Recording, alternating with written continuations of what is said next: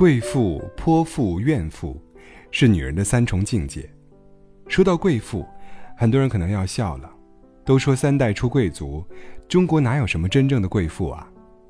贵妇的贵是贵在情绪。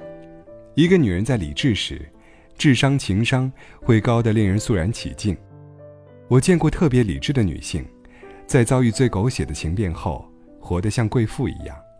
孩子三岁，丈夫外遇高中时的梦中情人，她关起门来想了三天，决定离婚，成全对方。接下来的一年，是她人生最暗淡的时光。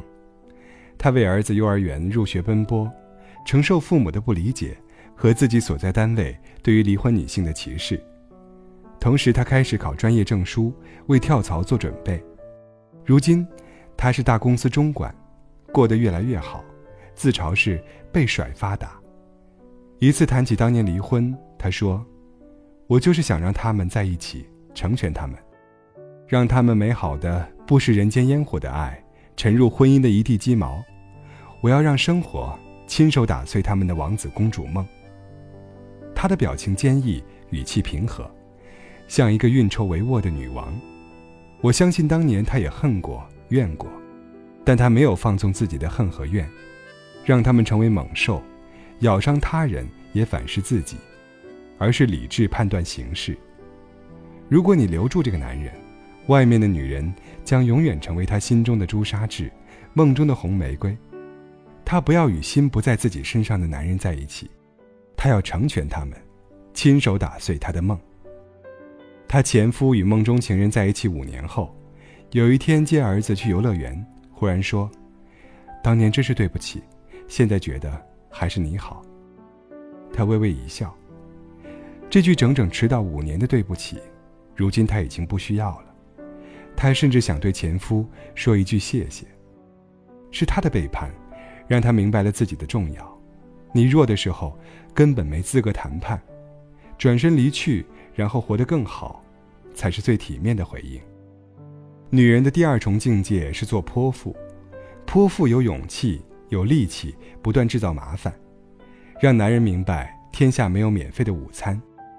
婚姻是诚信的契约。谁先打破契约，谁就不得安宁，这很公平。最有名的泼妇是胡适的太太江冬秀。胡适与曹成英相恋后想要离婚，江冬秀拿起桌上的剪刀，比划着说：“你要敢离婚，我先杀了你孩子，再杀了你，然后自杀。”与江冬秀一条道上的，还有梅兰芳先生的太太福芝芳。梅先生与孟小冬相爱，去美国巡演时。以太太福芝芳怀孕为由，准备带孟小冬去。福芝芳立刻联系医生，要把肚子里的孩子打掉。梅先生无奈，只好谁都不带了。后来，梅兰芳与孟小冬分手的导火索，也是梅母丧事。福芝芳以死相逼，不让孟小冬入灵堂祭拜。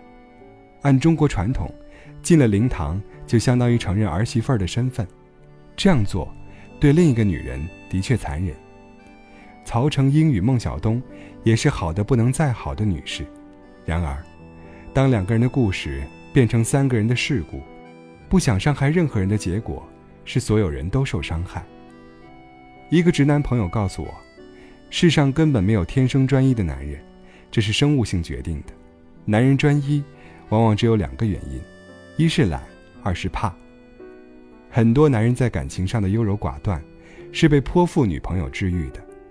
虽然泼妇的姿态不那么好看，但如果你身陷战场又想打赢，结果肯定比姿态重要。能做贵妇最好，那是所有女人的梦想。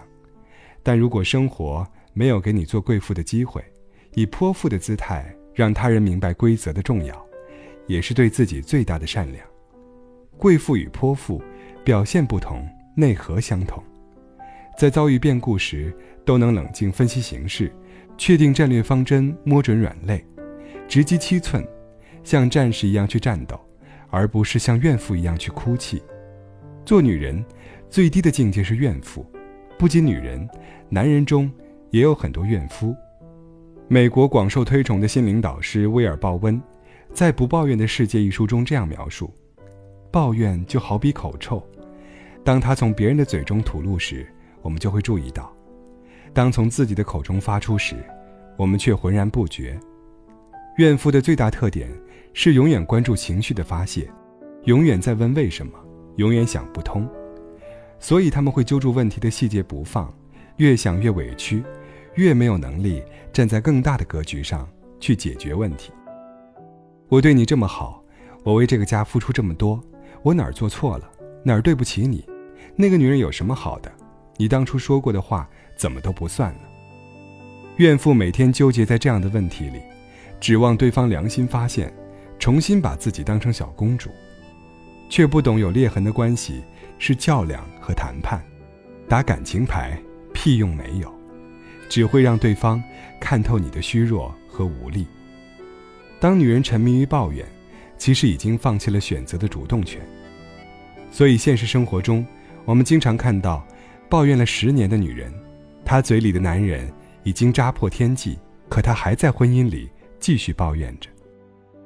爱抱怨的人内心都虚弱，他们心里经常有一种声音：“我这么弱，这么惨，所以你要对我好。”而强大的女人，无论选择做贵妇还是做泼妇，她们最看重的，永远不是别人为自己做些什么，而是考虑自己能为生活做点什么。